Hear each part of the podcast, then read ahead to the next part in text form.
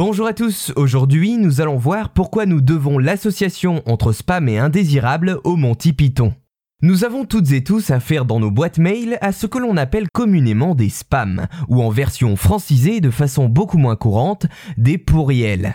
D'abord, précisons un peu ce qu'est un spam. On peut le considérer comme une communication électronique non sollicitée, en général effectuée à des fins publicitaires.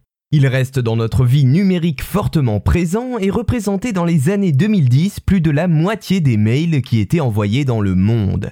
Et si je vous disais que ce terme a été forgé à partir d'une marque de viande précuite créée en 1937, à la base utilisée par les soldats pendant la Seconde Guerre mondiale mais alors, comment est-on passé d'une boîte en conserve à des messages électroniques non désirés? Eh bien, nous devons cette transition à une troupe d'humoristes britanniques célèbres pour leur humour burlesque et absurde, les Monty Python. Le groupe, habitué des mises en scène comiques, développe un sketch intitulé Spam, dans lequel le mot spam qui désigne la marque de jambon en boîte apparaît à tout bout de champ pendant la conversation qui se passe dans un restaurant.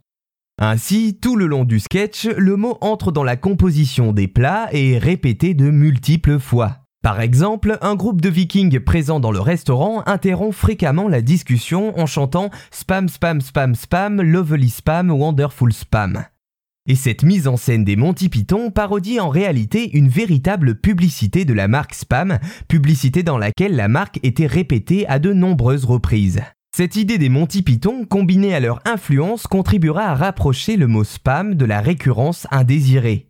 Mais comment cela s'est-il transmis au réseau électronique? Eh bien, selon l'explication fournie par la BBC, le début d'Internet correspondrait plus ou moins avec la diffusion du sketch spam des humoristes britanniques. Parmi les premiers utilisateurs et contributeurs du réseau se trouvaient de véritables fans des Monty Python, qui connaissaient par cœur les tirades de leurs troupes préférées. Ces derniers avaient ainsi créé un forum dédié aux créateurs de Sacré Graal dans lequel seraient apparus des messages contenant uniquement le mot spam des centaines de fois.